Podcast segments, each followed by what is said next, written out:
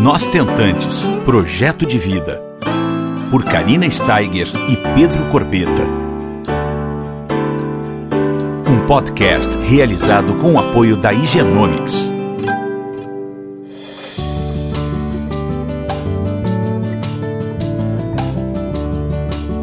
Olá pessoal, tudo bom? Estamos aqui nessa semana é, com uma psicóloga psicanalista da minha total confiança, a doutora Débora Farinati, membro da Sociedade Brasileira de Reprodução Assistida. Uh, faz parte do corpo médico do Fertilitar. E, para quem já sabe, minha médica fundamental no meu processo de aceitação para a doação quando eu fiz meu tratamento. Tudo bom, doutora? Um prazer enorme estar aqui com você hoje conversando. Tudo jóia? Bom dia, Karina, tudo bem? Olá, pessoal. Que prazer poder estar conversando com vocês. Eu estou muito, muito feliz. É sempre assim uma alegria falar contigo, né, doutora? É, já fizemos o primeiro Nós Tentantes presencial juntas, fizemos nosso primeiro online Nós Tentantes juntas e estamos aqui fazendo um podcast incrível para falar com, com as nossas ouvintes hoje um assunto muito, muito importante dentro da recepção, que é a dificuldade de aceitação, doutora. A gente vai dar uma pincelada sobre esse processo, né? Que às vezes, na maioria dos casos, ele demora um pouquinho, né, para ser entendido, para ser elaborado, enfim, para alinhar todas as emoções dentro dos nossos corações, dentro da nossa vida, ressignificar muita coisa.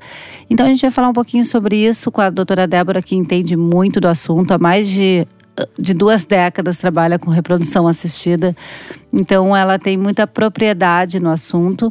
E também a gente vai falar de outras coisas que também são pouco faladas uh, digamos, veladas dentro da nova recepção, não é? Então, acho que fica aqui um podcast muito, muito importante para quem está passando por esse processo todo não é, doutora? Obrigada, Karina, pela oportunidade. Eu acho que é um espaço fundamental para que a gente abra né, o tema e tu tem sido uma pessoa que tem levantado né, essa bandeira do quanto a informação e quanto o espaço uh, de troca aberto, claro, transparente, ele é necessário né, e fundamental para as pessoas que estão buscando a realização da maternidade ou da paternidade né, através da, da óvulo recepção. Então, acho que a uhum. primeira coisa é destacar a importância do teu trabalho e, e que a nossa conversa hoje, né, possa agregar, então, as pessoas uh, esse espaço, né, de, de reflexão, que eu acho que isso é que é o fundamental, né, uhum. para quem está nessa jornada. Eu começaria dizendo, né, por que, eu usei a palavra jornada, né? Jornada porque quem está buscando, né, um filho, está com este projeto de maternidade, paternidade na vida e chega, né, até o momento da, da, da indicação de uma óvulo recepção tem uma trajetória por vezes bastante extensa, né? Então já passou por tentativas, né? Muitas vezes já realizou fertilizações, já se frustrou com alguns resultados. Uh, eu costumo sempre dizer que quando a ovodoação ela é indicada, ela é indicada justo porque algo não deu certo. Então ela vem ao mesmo tempo que uma apresentando uma possibilidade de esperança, uhum. né? E ela é sem dúvida nenhuma uma, uma possibilidade, né? Para seguir né? buscando a realização desse projeto. Ela vem num momento difícil, né? Porque ela é indicada quando quando né, a, a, a, mulher já não mais né, eh, tem condições eh, de gestar com os próprios óvulos. Então, uhum. este momento emblemático ele é fundamental que, que ele possa ser abordado para além das possibilidades médicas e técnicas né, que hoje a medicina oferta, que também seja abordado sob um ponto de vista emocional do que, que consiste, em primeiro lugar, ter chegado neste momento, então é um momento duro, né? É um momento de perda, perda daquele projeto idealizado, sonhado, né? Daquela da, da, maneira como esses casais ou essas mulheres imaginavam que se tornariam mães um dia. A ovodoação ela nunca está, né? Uh, ou pelo menos muito raramente vai aparecer como uma alternativa primeira. Ela sempre vem como consequência de uma perda.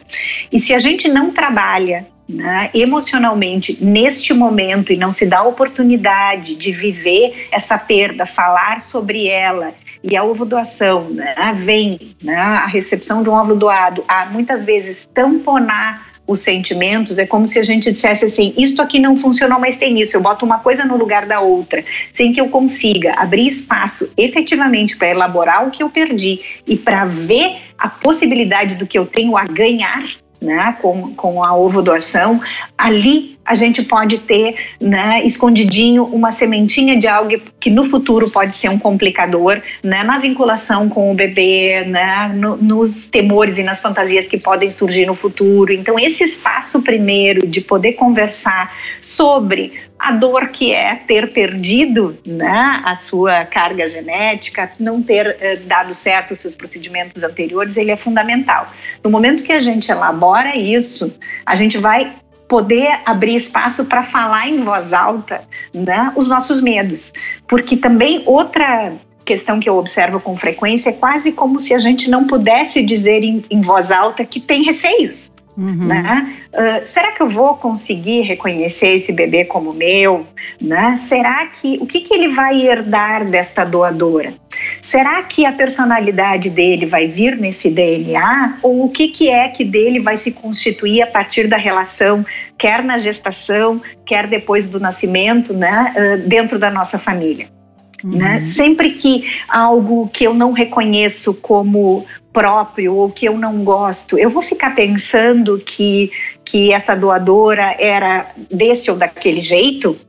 Uhum. Né? Essa doadora, para mim, fica num lugar ao mesmo tempo que de reconhecimento e gratidão, mas ela também fica num lugar de alguém que pode algo que eu não posso, né? na medida em que ela tem óvulos. Uh, repara como tem questões, né? Que são uhum. questões que eu estou trazendo porque elas aparecem claro. ao longo da, da, da, da vida e desses processos, como tu bem disseste, assim, são mais de duas décadas, né? Trabalhando não só uh, com a reprodução assistida, mas uh, especialmente também com a ovodoação aqui no Fertilitar. Então, são questionamentos que precisam de autorização para serem feitos, porque parece que ter questões é como se colocasse uma impossibilidade né, na realização do, do tratamento.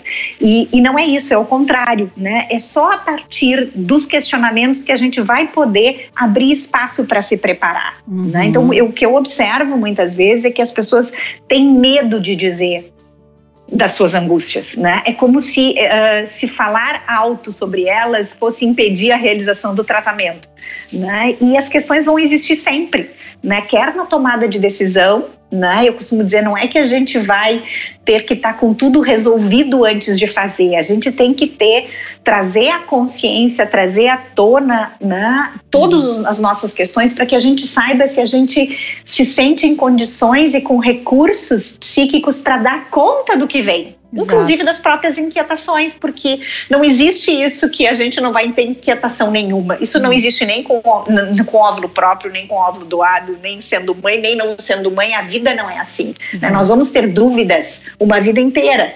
Né? O importante é que a gente as reconheça, que a gente consiga dar uh, voz e tenha com quem compartilhar essas dúvidas para ir descobrindo as respostas que vão ser sempre singulares, né? não vai ter um manual que diga, olha, tu tem que pensar assim, tu deve fazer assim, quando nascer tu faz assado, né? Hoje em dia, aliás, tá um excesso de manuais para tudo, né? Colocando até um excesso de exigência nos pais de que eles têm que saber tudo conforme todas as guidelines, né? Da, da pediatria, da psicologia, um certo, uma certa cobrança excessiva em cima dos pais e tirando a naturalidade da maternidade da, da, e da paternidade de ir conhecendo o seu bebê e se conhecendo como mãe na relação com o seu bebê. É. Né? Inclusive com as suas dúvidas. É muito importante isso que, que você está falando, doutora, porque é, eu também falo muito com as tentantes e também percebo que quando isso não é falado e é reprimido dentro delas, isso pode inclusive afetar a saúde da mulher, né? Pode, tá, pode até aparecer sintomas físicos de depressão, de uma ansiedade. Uhum gigante. Então, a importância de realmente. Eh, bom, eu sou a maior defensora do, do, do apoio psíquico, né? Durante uhum. todo o tratamento e principalmente de, um, de uma receptora de óvulos, porque a gente às vezes realmente não dá conta.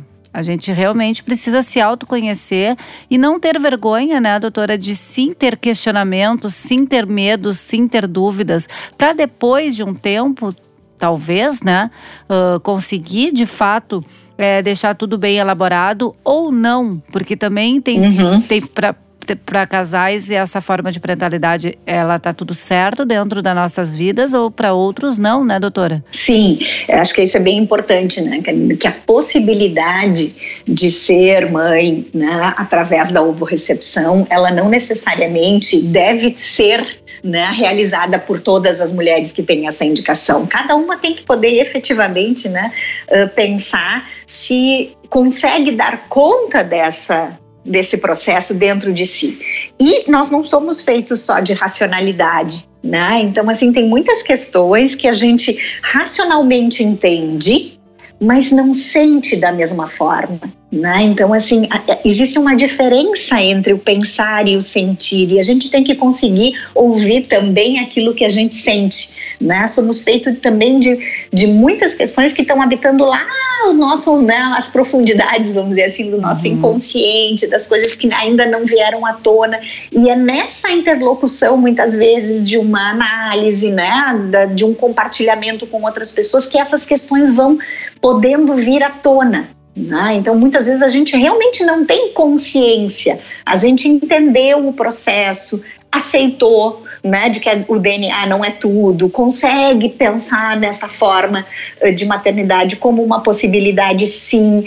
Mas o que a gente tem que poder ver é se isso está encontrando lugar também dentro dos nossos sentimentos, né, e não só do nosso pensamento racional, que é onde os conflitos vão aparecer. Né? Então, às vezes, mais adiante é que isso aparece. Né? Assim como hoje a gente sabe que as famílias né, estão constituídas ao redor do mundo, que são milhares e milhares e milhares, né, através da doação, estão, em sua maioria, muito bem estruturadas, né, com boas relações entre os pais e os filhos, a gente também sabe, né, uh, Karina, que existem algumas famílias com conflitos bastante significativos.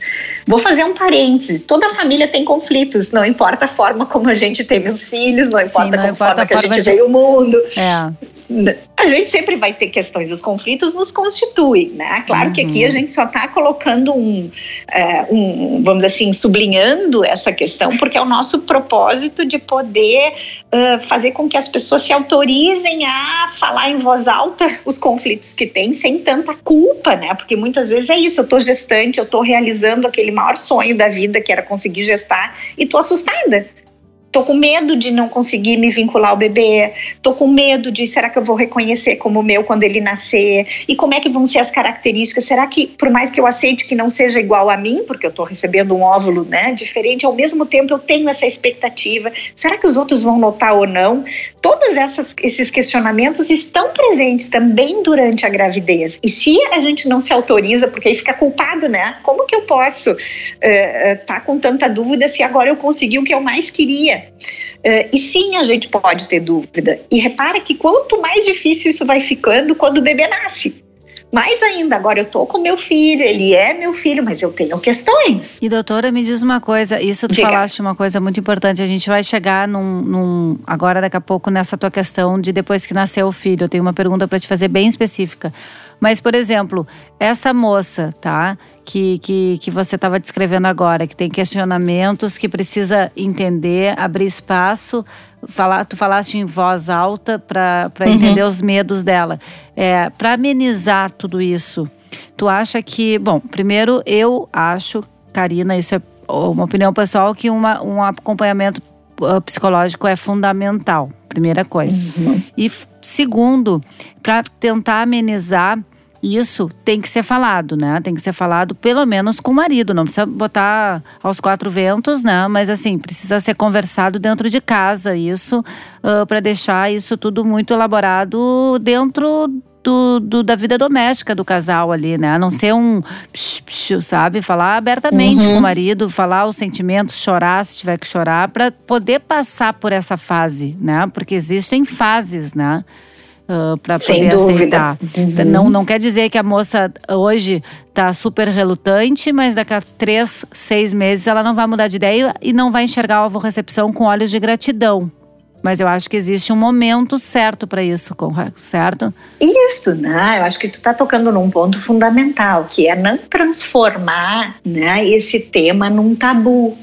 Isso não quer dizer que todas as mulheres, né, ou famílias que passam, né, e aceitam a ovo doação e formam suas famílias através da ovo recepção, vão vão ser como a Karina, né, que consegue falar abertamente disso com todo mundo, né, que traz isso para a vida de todos, como tu vens fazendo, por exemplo. Algumas Sim. pessoas são mais claro. é, querem deixar isso mais dentro, vamos assim, do mundo é, privado, né? E tá tudo certo, né? uma e tá tudo certo. Então, assim, até acho que é bem importante a gente, eu sempre costumo diferenciar a privacidade de segredo, né? Uma coisa é privada, é do nosso mundo, casal, conjugal, família. Outra coisa é que vire um segredo nisso, o segredo no sentido daquilo que não pode ser dito.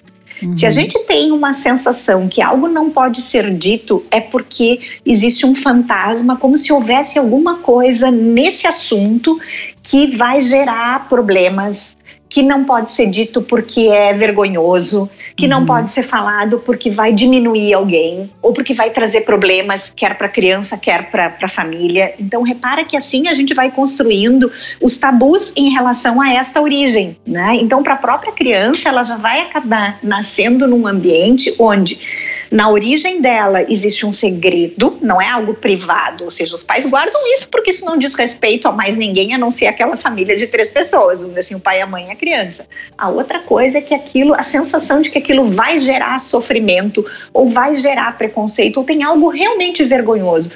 Por exemplo, muitas mulheres não se dão conta de que existe, uh, quando tem a indicação da, da doação, existem duas correntes que estão assim interligadas, mas que são diferentes. Uma é a frustração minha como mulher com o meu corpo, do que, que eu não pude, com a limitação do meu corpo. E isso dói, né? A outra coisa é a maternidade uh, em si. Né? Se eu estou ainda num conflito comigo de me sentir inferiorizada por não ter produzido mais óvulos, não ter conseguido gestar com a minha genética, né? este é o olhar que eu penso que o outro vai me ver. Uhum. Então eu não posso falar disso, porque seria como se eu fosse menos, menos que as outras mães, menos que as outras mulheres, né?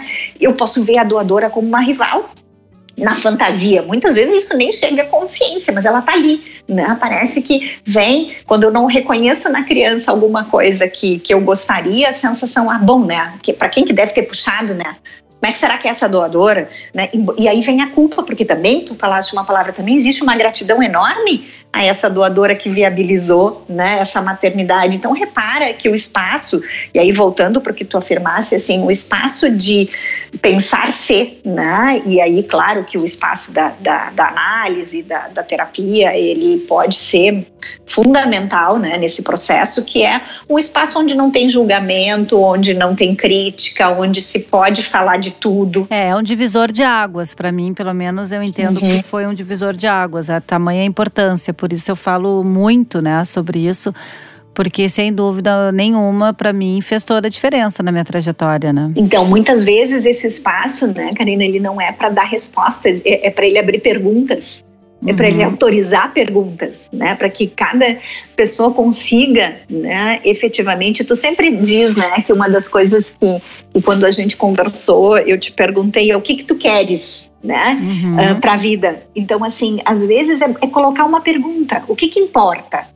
Não é que para a gente dizer que o que importa é que o vínculo, enfim, defender a votação, não é. O que, que importa para aquela pessoa, Exato. naquele momento.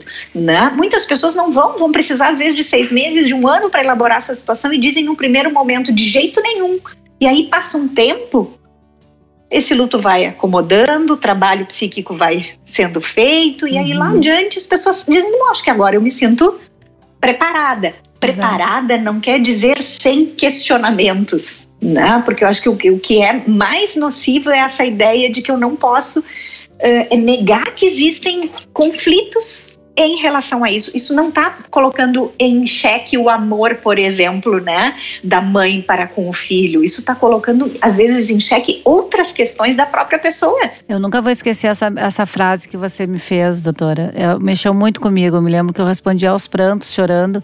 Mas é uma coisa que eu nunca na vida vou esquecer essa frase. O que, que realmente importa para ti, Karina? O que, que é mais importante? Eu disse, e a resposta foi: eu quero ser mãe.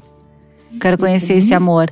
Então, essa, essa pergunta, eu, quando começam a falar comigo, eu sempre falo, pergunto também. Eu sempre digo: olha, minha psicóloga fez uma pergunta que foi um dedo na minha moleira, assim, né? E eu vou fazer essa pergunta para vocês também: o que, que realmente importa? E, e, é, é bem uma coisa que tu falaste também, doutora, rapidamente comentando. Essa, quando tu chegasse a falar sobre a forma como a gente se sente, né, em relação. Uhum. Uh, eu, no meu entendimento também, acho que a forma como a gente conta, uma vez tu me falasse isso também, uhum. para nós mesmos, a nossa história, é a forma como a gente vai contar para o nosso filho, né? Então, por Sim. exemplo, eu sou uma mãe que eu tenho muita gratidão e resolvemos, claro, tornar público uh, muito, por muitos motivos. É, não tinha essa exposição toda de tantas pessoas falando sobre esse assunto, não tinha com quem conversar. Me lembro que uhum. né, não tinha com quem trocar essa experiência. Então nasceu o nosso projeto Nós Sentantes em função disso. Mas assim, a minha, a minha gratidão é tão grande que eu consegui chegar com 43 anos até essa esperança e realizar esse sonho através de um óvulo doado, que eu tenho certeza que eu não vou precisar. Claro, eu acho que, né, doutora, daqui a 10, 5 anos, uhum. 10 anos, tudo isso vai ser muito mais natural do que hoje, né? Uh, esse Sim. assunto. Então, quando meu filho tiver esse entendimento, eu, eu acredito que ele não vai é, ele já sabe, né? No caso do Henrico, uhum. desde a barriga, né? A gente fala e, e, tal, todo esse movimento que a gente trabalha. Então, acho que vai ser um pouco mais fácil, né? Mas isso foi uhum. fundamental que tu comentaste. No momento que a gente tá com um segredo e, e, e torna isso um, um, tabu dentro da nossa casa, isso pode dar um prejuízo maior lá no futuro, né? Para a criança. Sim, então, é, é por isso que voltamos lá a não existir o jeito certo, a idade certa, o manual que diga como, né? Uhum. Então, quando eu te comentei exatamente isso, de que cada família uh, precisa né, saber narrar sua própria história uh, de filhos, para conseguir né, narrar sua história de paz. Uh, tem um, um, psicanalista gaúcho, que é o Celso Goodfriend, que tem um, um, livro chamado Narrar Ser Pai, Ser Mãe, Ser Pai, que ele fala justo nisso, né, na construção da narrativa da nossa história. Ele não está falando de, de ovo doação, ele está falando de ser pai e mãe. E a nossa, a nossa história de filhos, né, e da nossa história de, da nossa história de como construímos a nossa parentalidade, né, o nosso acesso à maternidade e à paternidade é fundamental. Então, assim, claro, hoje em dia existem para aqueles pais que desejam contar para os filhos, existem livros infantis que ajudam, né? Mas se cada um não souber contar sua própria história, vai uhum. ser muito difícil contar para a criança, né? É. Porque a história de cada um é do amor daquele, daquele uh, casal, né? O fundamental é que a gente saiba que na origem desta criança uh, existiu um grande desejo é. por ela, né? E, e, isso começou muito, muito, muito antes da, da, da ovo doação. E não quer dizer porque houve desejo que não existam conflitos. Os conflitos são da vida, a gente não precisa ter medo dos conflitos, a gente tem que conseguir encará-los. Né? Uhum. Né? Então, assim, poder saber da nossa história de desejos, de conflitos, de questionamentos, e a gente, inclusive, vai ajudar os filhos a enfrentar a vida dessa forma. Né? A vida não é assim sempre tudo dando certo, né? Não. A vida impõe problemas, impõe restrições, e, e, e é muito de como a gente vai criando maneiras de enfrentar as restrições, os desafios e os conflitos que a vida impõe.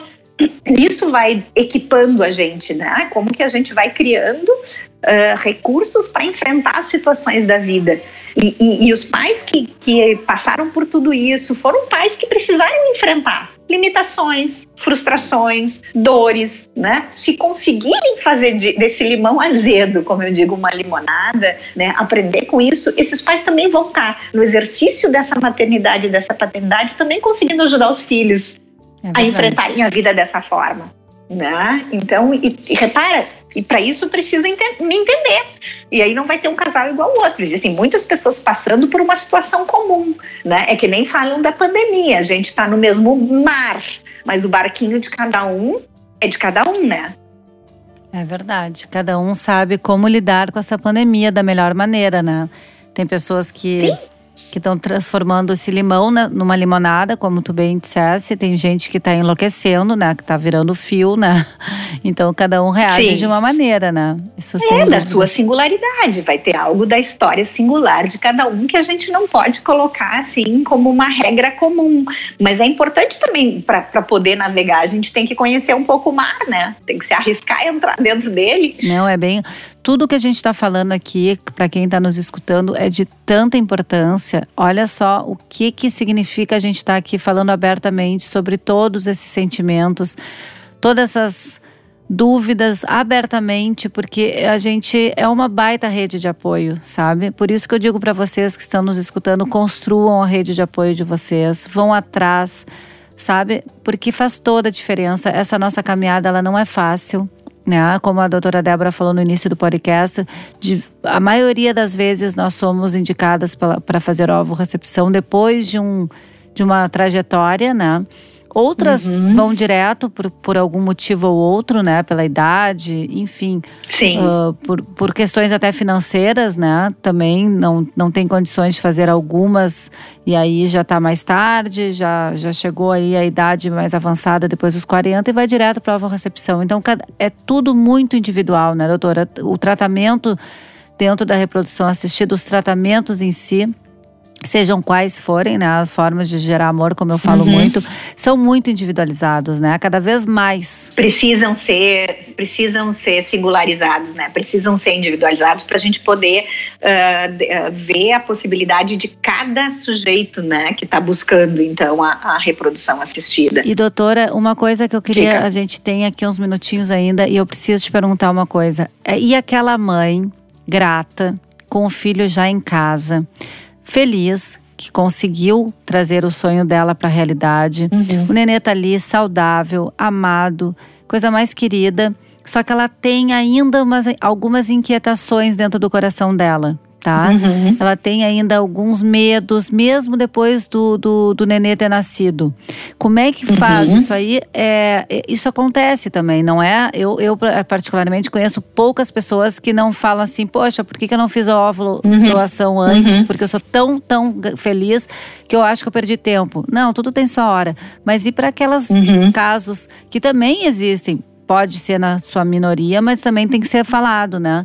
Que, que tem esse problema depois que o neném nasce? Como é que faz isso? Então, Karina, eu acho muito importante que tu tenha trazido esse tema à tona, né? Porque você não parece que a gente está dizendo que em todas as situações fica quase uma, uma idealização dessa situação, né? Uhum. E não, a gente sabe que existem situações, quer nesta mulher e às vezes no próprio casal, com dificuldades em relação a manejar a ovodoação com relação aos filhos, com sentimentos confusos e, e confusos justo porque por um lado tão, tem todo o amor pelo bebê que está ali, por outro ainda existem muitos conflitos em relação à sua própria identidade como mãe, né? Às vezes com muito medo de que a família de origem, às vezes famílias de origens mais rígidas quanto à importância da questão do sangue, né, do DNA, uh, medo de que, que, que descubram e que a criança possa ser rejeitada, com isso,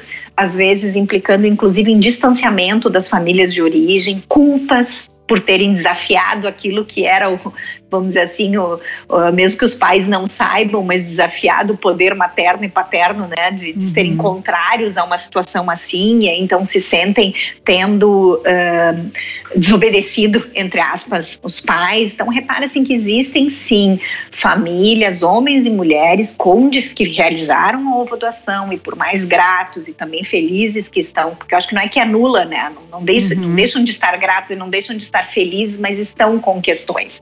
Então, assim, o principal é isso que tu tá dando oportunidade hoje, né, aos ouvintes de poder saber que isto acontece, que nem não se é um monstro por causa disso, né? Não se é um bicho papão por causa disso. A gente está precisando de ajuda. Né? Ajuda significa ter buscar um espaço né, de análise, de terapia, para poder trabalhar esses sentimentos, né? Se a gente estava falando ontem que como ser, antes, desculpa, que os seres, as pessoas têm dificuldades, têm conflitos n na vida, uhum. por n razões, né, da nossa história, este também é, isso também é uma situação na vida que pode gerar, sim, conflitos significativos e que a gente precisa, né, até para poder desfrutar dessa maternidade, dessa paternidade tão batalhada, né, e também como uma responsabilidade, né, na tarefa de, de ser pai e mãe, poder trabalhar os sentimentos que, que, que ficaram, né, que, que ficaram dessa decisão. E sim, existem situações onde leva um tempo maior, né, em que, uh, principalmente quando aparecem as diferenças quer na questão física, né? E aí sim o temor de que, que a diferença física uh, denuncie, né? Estou usando de propósito a, a, expressão denuncie, que é como se tivesse alguma coisa errada que vai agora sim vão descobrir. E isso é muito importante da gente poder trabalhar aqui, mesmo que resolva não contar para ninguém, eu não posso estar tá vendo essa situação como algo problemático, uhum. né, para a criança e para os pais.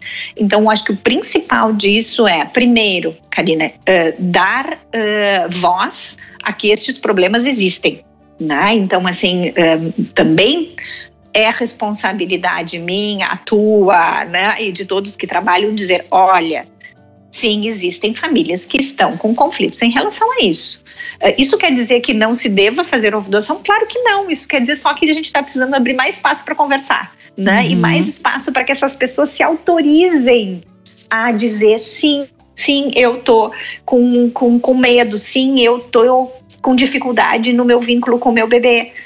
Bom, tá cheio de gente aí para ajudar. Precisam se expressar, né? Exato. Para isso tem, muitas vezes não tem espaço, né? Exato. Então, assim, quer seja na rede de apoio, quer na própria relação, como tu dissesse, entre o próprio casal, né? Poder dizer da sua dificuldade, uh, para poder encontrar ali também um espaço de, de, de troca e buscar ajuda. Né? Então, assim, para isso, né, um bom espaço terapêutico ajuda a trabalhar uh, muito bem essas questões. É de fundamental importância, né? Não tenha dúvida. Então fica aqui a nossa mensagem, né, doutora, para o pessoal que está nos escutando, é, adquirir essas informações, trazer esclarecimentos. Uhum é, conhecer um pouco mais sobre esse nosso universo para poder uhum. aceitar, porque é só com conteúdo, com conhecimento que a gente consegue e com uma boa de uma rede de apoio é, passar pelos obstáculos, pelas, pelas dificuldades que um uhum. que uma tentante tem, né? Principalmente quando a gente descobre que é infértil, né? Que não é fácil, é o grande primeiro luto que eu sempre falo. Sim mas existe solução para tudo, pessoal. Existem várias formas de gerar amor, a gente só precisa estar tá aberto, entendê-las, uh, escutar mais o nosso coração, fazer essas perguntas que a gente falou aqui para vocês mesmos, o que, que é realmente importante. Uh, trazer o marido de vocês para a jornada, que eu acho que a jornada, a infertilidade é do casal, né? Então uhum. tragam eles para também não adianta só nós falarmos sobre isso. Tem que uhum. O marido também tem que fazer parte. Ele também tem que escutar o podcast, por exemplo, que tem mais de 46 disponíveis, para estar tá entrando nessa, nesse universo e, e não ficar só de coadjuvante, né? Isso é Sim, é muito importante. fundamental a parceria, até porque este pai também está, está sendo pai através da ovorecepção. Ele também está aceitando um óvulo doado. Ele também pode ter questões em relação a isso. Às vezes não são só as mulheres. Né? Então, assim, existe, pode existir no homem também um estranhamento, né? E uh, não quer dizer não estar aceitando, né? Isso é uma mensagem que eu gostaria de deixar muito enfatizada. Não é o fato de ter dúvidas e ter conflitos que está dizendo que não aceita. Está uhum. dizendo que tem questões para trabalhar, né? Exato. E que bom que a gente tem possibilidades de trabalhar qualquer questão na vida da gente. A gente uhum. precisa é reconhecer. A primeira coisa é reconhecer que existe ali um conflito, né? Uhum. Conseguir se permitir reconhecer para aí poder dar o passo seguinte, que é buscar ajuda, né? É. Conseguir colocar em palavras tudo isso. É, e aceitar consequentemente. O Pedro fez um podcast, vocês uh, que estão nos escutando, o número 45 é a visão masculina do Pedro. Pela primeira vez ele fala abertamente uh, sobre as dificuldades que ele encontrou Uh, na ovorecepção ele foi menos resistente porque a gente vinha, como falamos anteriormente, sobre, uhum. uh, depois de quatro anos. Ele demorou ali uns meses, mas depois com, né, comprou a causa, levantou a bandeira e está aí, né? Todo mundo sabe. Mas na caminhada de quatro anos, com os meus próprios óvulos, ele fala da, da, da, da, da minha ansiedade, de como atrapalhou isso nele, como ele uhum. também tinha na cabeça dele que faltava ele entender melhor, né? Que depois de um Sim. tempo ele entendeu uhum. e, e tudo foi clareando. Então, se vocês quiserem escutar, o 45 é sobre isso que a gente está falando, sobre a visão masculina.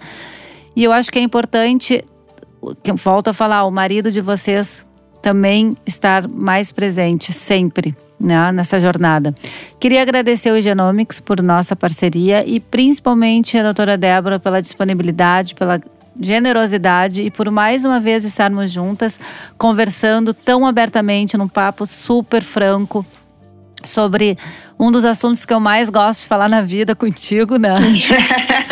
e, e, talvez o meu predileto atualmente, né? E muito obrigada, doutora, por tudo, mais uma vez, viu? Gratidão eu, eterna eu por ti. É, eu que agradeço, agradeço o trabalho que tu tens feito, Karina. Eu acho que tem sido fundamental para as pessoas. Agradeço a oportunidade, agradeço o Genomix, que comprou a parceria junto, né? Para que a gente pudesse estar levando cada vez mais informação e reflexão para as pessoas. Então, para mim é um prazer estar contigo sempre. Ai, obrigada, doutora. Obrigada. Um beijo bem grande e um outro. Um dia maravilhoso para todas nós que, que estamos juntos hoje nesse podcast. Um beijo. É isso aí. E tenham esperança. Verdade. Tchau, tchau. tchau, tchau. Você ouviu Nós Tentantes, com o apoio da Igenomics.